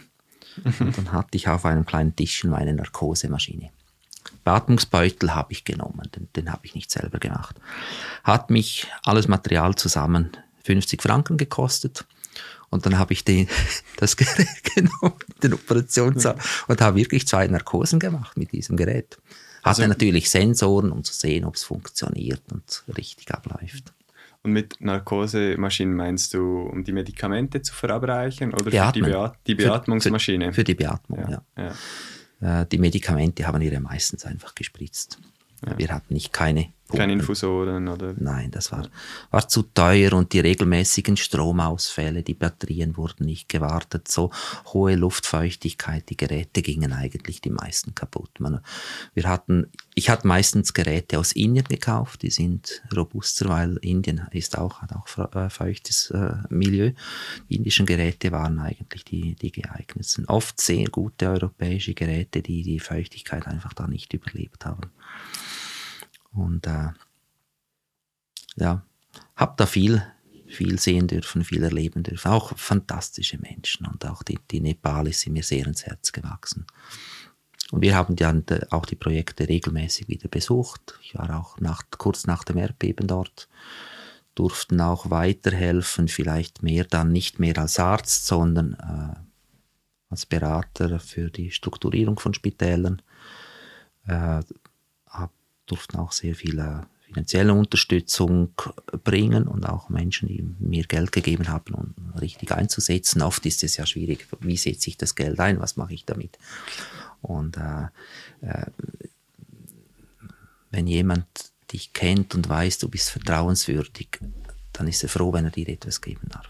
Und wir haben dann in diesen Spitälern, zwei Spitälern, einen Charity-Fonds gestartet. Charity-Fonds bedeutet, jede Patienten, die nichts bezahlen können, es gibt ja keine Krankenkasse dort, die nichts bezahlen können, die kriegen die Be äh, Behandlung dann gratis oder zum halben Preis. Kommt dann auch dem Spital zugute, den Armen wird geholfen und die Leute, die Spitäler müssen, die müssen trotzdem arbeiten, um zum Geld zu kommen. Denn wenn die Leute fürs Geld nicht arbeiten müssen, in den Gesundheitsstrukturen ein Drittweltland ist bei uns genau gleich, dann verlieren, dann, dann, dann, dann werden die faul. Das ist bei uns allen so. Äh, die Arbeit, die Arbeitsbereitschaft sinkt und auch die Routine sinkt, die Qualität sinkt. Also man muss dann die Leute auch beschäftigen und äh, dann steigt die Qualität. Mhm. Das Klientel, stelle ich mir vor, war ein bisschen anders als bei uns in der Schweiz. Ah ja, ja, ja. ja. Am Anfang war es so, dass man jeden Tag drei, vier Fälle gesehen hatte, die man noch nie gesehen hatte. Da kamen kleine Kinder mit dem ganzen Brustkorb voll Eiter, zwei Liter äh, Eiter, nach einer Lungenentzündung nicht behandelt. Äh, und das hat man bei uns wäre das natürlich ein Fall für die Universität, würde sofort veröffentlicht. Da haben wir eine kleine Narkose gemacht mit einfachen Mitteln und halt eröffnet den Eiter geleert und rausgespült und Antibiotika gegeben. Kam auch gut. Und äh, die anspruchsvollsten Fälle waren die, die Karunglücke. Wir waren da in einer wichtigen Straße und die, die, die Karunglücke mit den Patienten, die sind, die sind, wurden immer uns gebracht. Und wenn du 40 Schwerverletzte hast, wenn der, ein Bus weit runterstürzt, dann sind alle tot. Wenn er nur kippt, dann hast du vielleicht einen, zwei schwer verletzt und die meisten sind leicht verletzt. Aber wenn es so die Zwischenform, wenn, wenn du 30, 40 schwer verletzte Patienten hast und die dann gleichzeitig managen musst. Wieso ist es dann überhaupt zu dem gekommen? War das eine Bergstraße oder das ja. Spital selber war auch in den Bergen? Ja, genau, es war eine Gebirgsstrecke und äh, die Busfahrten sind natürlich viel, viel gefährlicher als bei uns. Die Straße ist oft nicht stabil und dann während der Monsunzeit bricht wieder ein Stück weg. Sie kippen um oder eben sie stürzen ab. Und das ist, äh, das war ein, einmal jeden Monat. Und dann hast du das äh, Spital voll mit mehreren Schwerverletzten. Ja, wenn man sieht, dass bei uns in einer guten Klinik, beispielsweise äh, Kantonsspital Chur, wenn du drei Schwerverletzte gleichzeitig bringst, drei, dann ist die Kapazität am Ende. Eine gute Klinik, schafft drei Schwerverletzte. Dann eine halbe Stunde, Stunde später schon wieder zwei. Das geht dann schon. Über den Tag schaffst du dann schon in einer Klinik vielleicht 30, 35 Schwerverletzte, aber nicht gleichzeitig 40. Und das war immer eine Herausforderung. Wir hatten uns natürlich vorbereitet. Wir hatten im Wartebereich viele Bänke. Wenn der Bus kam, mussten alle Leute aus dem Warte Wartebereich raus auf der Straße stehen. Und wenn es geregnet hat, wurden die halt nass. Und dann hatten wir Notbetten äh, zusammengestellt. Das war eine Sache einer halben Stunde hatten wir überall Infusionen, über ein Liter Infusion schon bereit und 40, 40 liegen bereit, wie ein wie Massenlager. Also es war kein, es war kein Schockraum, wie man es heute kennt, Überhaupt das war nicht. einfach ein, die Eingangshalle mit, mit Holzschragen und dann Ja, Infusion ja. von der Decke. Und dann, dann gingen drei Pflege und die waren gut. Einfach Infusionsstecken durch. Alle wurden mal gestopft, Infusionssteck und ich ging durch, habe hab überall kurz notiert, was, was, was das Verletzungsmuster ist. Und äh, dann wurde regelmäßig Blutdruck gemessen, Vigilanzwachheiten. Jeder, der irgendwo Blutdruck gekippt ist, wurde direkt in den Operationssaal geschoben. Man hat dann äh, gemäß, äh, äh, wenn, wenn jemand dekompensiert ist, haben wir ihn gleich operiert. Bauch, stumpfes Bauchtraum mit großen Blutungen. Kannst du nicht. Wir hatten auch keinen Ultraschall. Ist schwierig zu diagnostizieren. Wenn der Blutdruck instabil ist, rein in den OP und äh, Bauch öffnen. Und du hast aber, du warst einfach rein als Anästhesist, weil du kommst ja auch aus der Chirurgie, hast ja auch Chirurgie viel Mhm. gemacht, ähm, hast aber selber dann nicht operiert, sondern du hast das Meist war ich der Anästhesist und habe dann im Schockraum quasi das Geschehen geleitet und auch die Pflegenden da angeleitet und äh, die, die Leute äh, äh, beobachtet. Und vielleicht war auch meine chirurgische Erfahrung für die Kollegen der Chirurgie etwas hilfreich, weil ich meist sagen konnte, wo das Problem ist. Aber einmal äh, hatte ich Chirurgiedienst übernommen und äh, es war aber noch ein anderer Chirurge dort, aber der war 78-jährig und schwer Parkinson krank. 78-jährig, Okay. aber ein bewährter, toller Mensch und der war der konnte eigentlich nicht mehr operieren, nur noch sehr, sehr langsam, wenn, nur noch sehr, sehr langsam. Und dann gab es ein großes Busunglück und ich war gleichzeitig Chef der Anästhesie und ein zittriger Chirurge. und dann habe ich meine ganze Anästhesie-Crew gerufen, die wussten die Abläufe, kannten die Abläufe. Und dann war ich im Operationssaal. Und das, da musst du wach sein, denn Bauch auf, äh, Blutgefäß anschauen, vielleicht ein Stück Darm rausschneiden, Darm äh, revidieren, äh, Blutgefäße stillen. Und äh, ich ließ dann den Parkinson-Chirurgen zunähen. Zum nächsten gegangen, der hat immer noch kontrolliert, weil der hatte viel Erfahrung. Ich ließ ihn alles zuerst beurteilen, mitbeurteilen, habe dann die Hauptoperation gemacht und ihn fertig machen lassen. Das war am Morgen, als um 7 Uhr morgen, morgen 8 Uhr morgen, am Morgenrapport waren wir mit allem fertig. Und wie viele Leute waren das? 40. Aber wir haben nicht 40 operiert. Oft macht man ja nur eine Erstversorgung.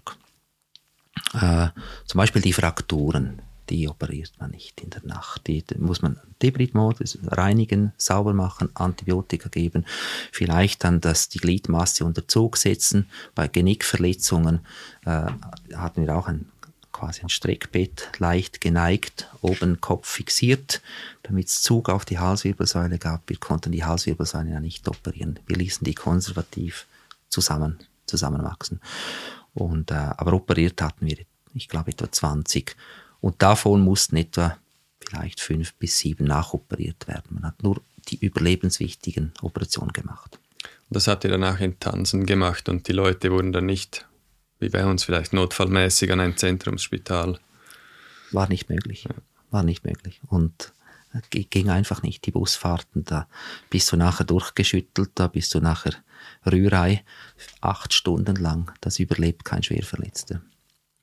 Und äh, Helikopter war nicht denkbar. Es gab Helikopterdienste, aber das konnte man nicht bezahlen. Das sind dann die reichen Europäer, die sich den Knöchel verstauchen im Everest Base Camp. Ganz genau. Da fliegen die Helikopter wie Bienenschwärme rauf und runter.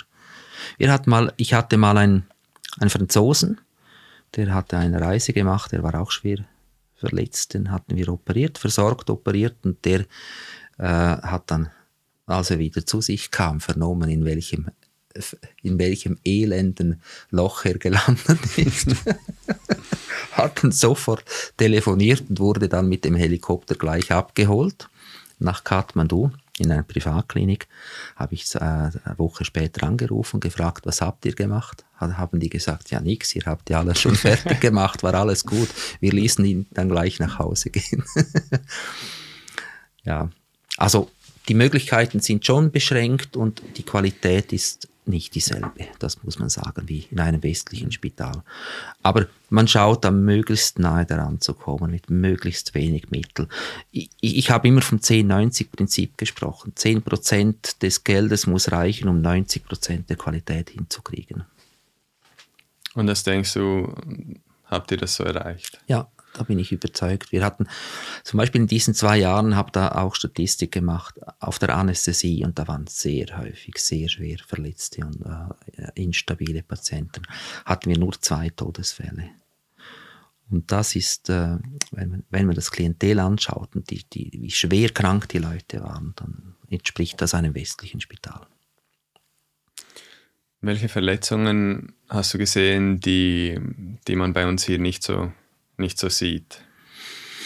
Äh, der Verletzungsmuster, äh, der Straßenverkehrsunfall Verletzungsmuster ist identisch. Also da, der Unterschied ist, wir haben ja viel sichere Straßen, auch bei uns die Autos haben Schutz, die Verletzungen sind, penetrieren den Körper nicht so wie beispielsweise das ein Tata-Bus mit überall Blech und scharfen Kanten. Da sind die Leute viel mehr äh, verschnitten auch. Und äh, die Verletzungen sind einfach äh, intensiver, größer als bei uns. Aber das Muster ist eigentlich an und für sich ähnlich. Aber äh, die Verschmutzungen sind wesentlich größer. Und das macht die ganze Chirurgie auch schwierig. Ein Fall hatten wir, der hat eine penetrierende Schädelverletzung. Also der ist, äh, der saß noch und man konnte mit ihm sprechen, aber man hat das Gehirn gesehen, ob über dem Augen. Und nicht nur das, es war alles voll Schmutz. Da war Öl, Öl vom Bus, es war Gras, weil man ihn rausgezogen hatte und dann in den, in, auf die Wiese gelegt.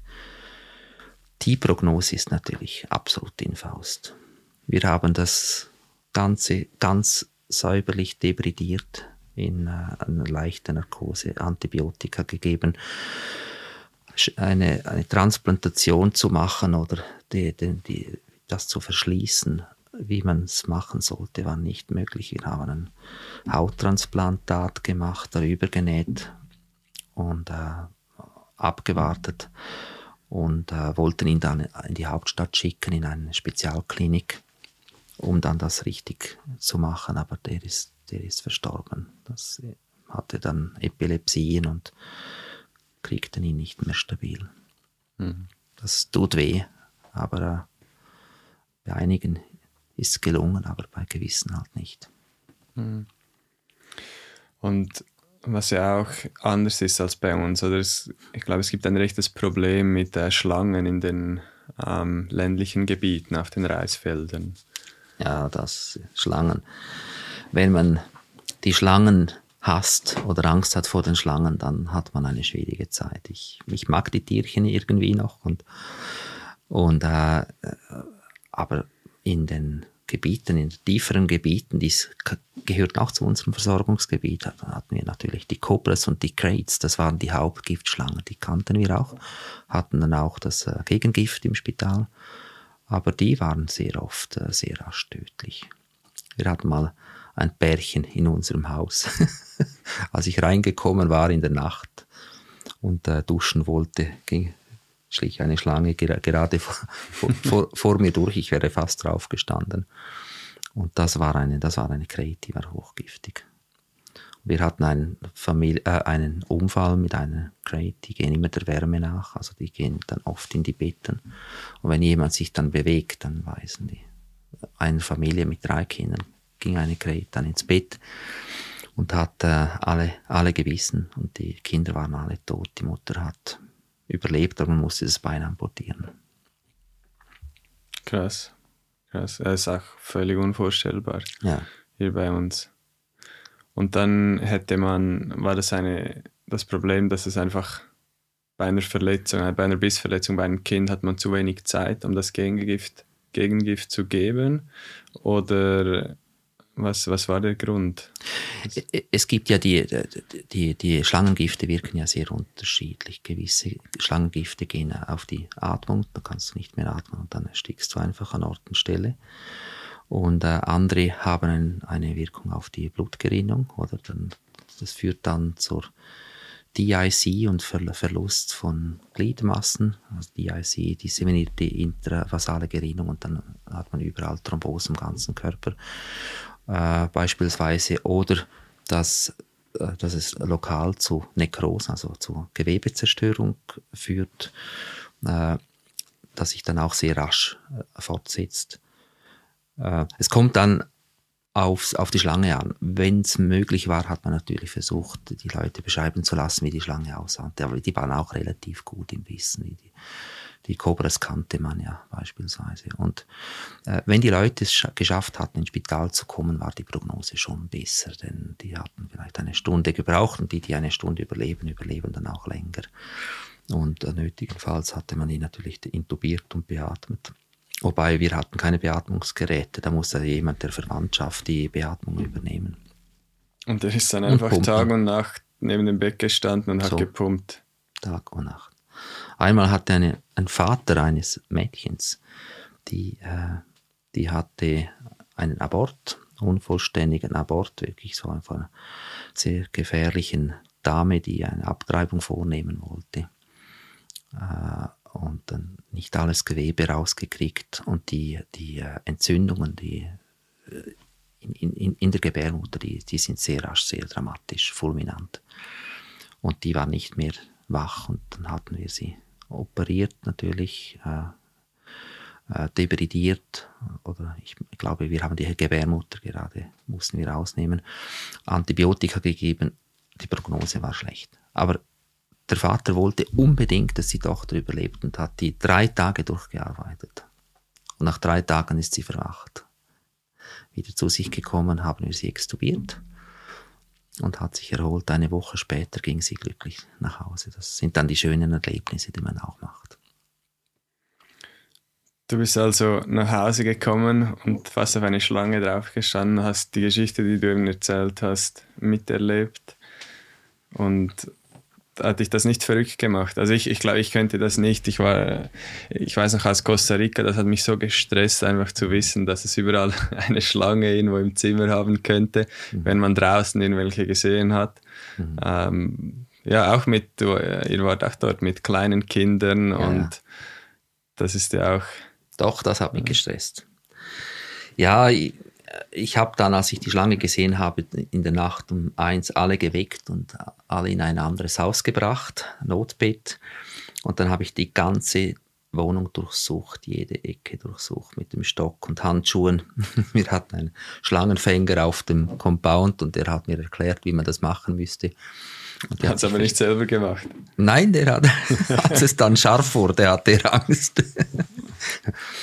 und ich habe die nicht gefunden, die war dann in der Wand. Und äh, nach drei Tagen sind alle wieder zurückgekommen. Wir, mussten ja irgendwie wieder, das Leben musste weitergehen. Äh, habe alle Löcher gestopft, aber eines habe ich nicht gestopft. Eines der Löcher blieb offen und ich hätte nie erwartet, dass da eine Schlange sein könnte. Das war ein ganzes System innerhalb des Hauses. Und da kam die mal plötzlich raus. Wir hatten noch Besuch. Und dann habe ich den Stock genommen und habe die getötet und dann dem Schlangenfänger gesagt, schau mal, was war das? Und der war entsetzt und enttäuscht, hat gesagt, du musst sie ja nicht töten, ist ja eine schöne Schlange. habe ich gesagt, das nächste Mal rufe ich dich. Eine Viertelstunde später habe ich ihn schon gerufen, da war eine zweite, kam zum Loch raus, habe ich ihm gesagt, so, jetzt nimm sie. da ist der Handschuh. Und da hat sich die, da hat sich die Schlange natürlich sofort wieder versteckt sofort, sofort, sofort wieder versteckt im Kühlschrank. Dann habe ich gesagt, also du musst schneller sein. Wenn du nicht schneller bist, äh, dann, dann, dann töte ich dich. Ich lasse da keine leb leb lebende Krähe auf, auf diesem Gebiet. Und dann haben wir den Kühlschrank rausgetragen und dann gab es so einen Trick mit äh, Kerosin, ein bisschen Kerosin in einer Spritze und da spritzt man die an mit Kerosin und dann, dann gehen die. Die kamen dann zum Loch raus aus dem Versteck unter dem Kühlschrank über den Platz und er war da und die, und die Schlange schlängelte sich durch und Ende Platz wusste ich, dahinter war eine Wiese, da habe ich mit dem Backstein gewartet, gesagt, wenn du sie bis hier fängst, kannst du sie haben und sonst ist sie tot. er, er hat immer wieder versucht zu greifen und hatte doch nicht den Mut, die zu greifen. Und dann war sie eben tot. Und dann hat, hat, sie, hat er gesagt, you killed her, you killed her. Ja, und das mit dem Kerosin habe ich jetzt nicht ganz verstanden. Also man spritzt die Schlange eigentlich Wie duschen. Du spritzt auf die Schlange. und dann Das, das, das, das, das löst einen Schmerz, wie ein Schmerzreiz aus. Das, also die, die Schlange im, im Kerosin, die, die würde sterben, deshalb geht die, die, die, die, die, die läuft davon. Okay, aber man muss wirklich die Schlange eigentlich abspritzen. Man kann es Ja. nicht einfach ins Loch oder Nein, nein, die Schlange muss getauft werden. ja. im Kerosin. Sehr Genau. schön. Und dann wird sie sehr unruhig und da geht Ja. sie. Okay. Darfst nur nicht zu nahe sein, sonst beißt sie dann gleich. Ja, ja. Ja, mutig. Mutig. Also eben einfach, ja, dass ihr das gemacht habt mit den Kindern und allem. Aber die hatten ja irgendwie, die fanden das irgendwie auch noch lustig. Ich glaube, in diesem Ja, ja. Alter, die waren stolz Ja, ja. auf ihre Schlangen-Stories. Ja, ja, ja. Ja, das war natürlich. Als Familie hat man das, diese Stories häufig erzählt. Es gab noch andere. Wir hatten auf dem gleich fünf Meter neben uns eine, eine, eine zwei Meter große äh, graue äh, Schlange. Die, das war eigentlich eine Wirkschlange für uns, komplett ungefährlich, war eine sehr schöne Schlange. Und die, die hatten wir Freude. Die hatten wir beobachtet, hatte, hatten wir zugeschaut, die hatte Mäuse gefangen. Wir waren froh um diese Schlange. Und äh, haben die dann auch oft, oft getroffen und äh, auf, auf, auf, auf dem Weg.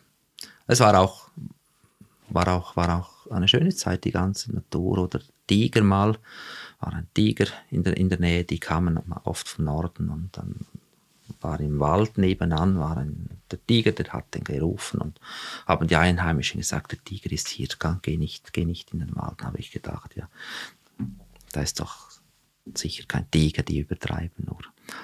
Und dann bin ich trotzdem durch den Wald gelaufen, ganz alleine. Plötzlich hatte ich den Eindruck, ich sei nicht alleine, habe mich dann rumgeschaut, habe nichts gesehen, aber am Boden dann die Abdrücke gesehen. Das ist wie, wie von einer Katze, aber äh, fast 20 Zentimeter Durchmesser. Immens, immense Abdrücke. Das, das, die die, äh, die, die äh, asiatischen Tiger, die, die, sind, die sind riesig. Die können bis 400 Kilo sein. Und das war aber nicht die Katze, die es dann bei euch in den, in den Stall fast geschafft hat. Diese nicht, aber ein anderer Tiger hat effektiv aus unserem Stall äh, die, die Ziegen gestohlen. Das war wahrscheinlich ein kleinerer, aber der war auf dem Spitalcompound. Aber ein 250 Kilo schweres Tier tötet dich noch mit Leichtigkeit. das genügt.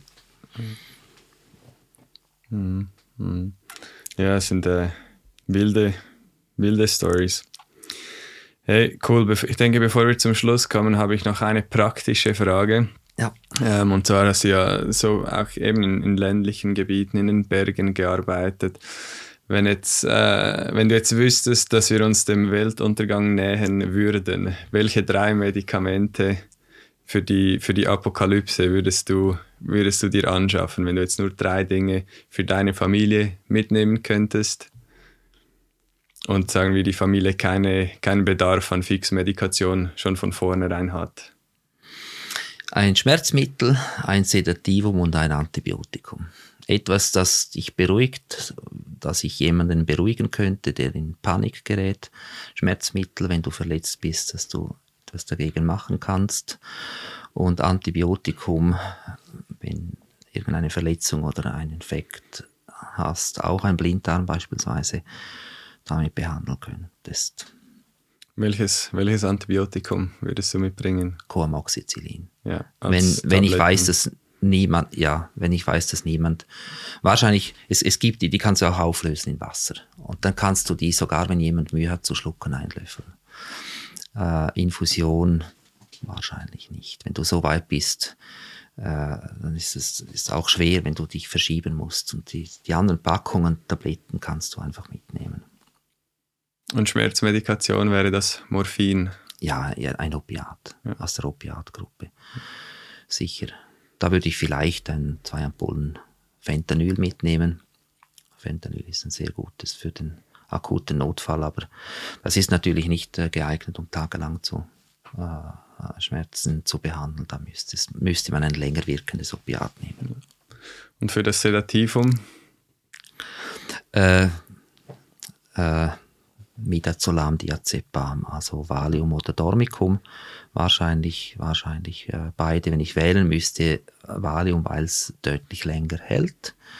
Der Vorteil vom Dormicum ist noch die retrograde Amnesie, dass man vergisst, wenn etwas Schlimmes passiert ist. Also bei irgendeinem schlimmen Erlebnis oder Kriegsfall oder wie auch immer, wenn man schnell genug ist und das Midazolam gleich spritzt oder geben kann oder nasal spritzen kann, vergisst man, was passiert ist. Und das ist nicht nur ein Verdrängen, sondern die Leute haben es vergessen und haben überhaupt keine Verarbeitung, seelischen Verarbeitungsprobleme danach.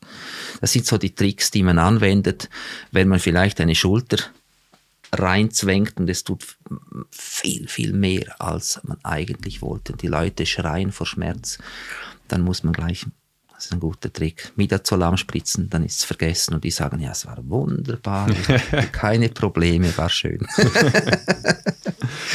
Rico, vielen Dank, hey, war super mit dir.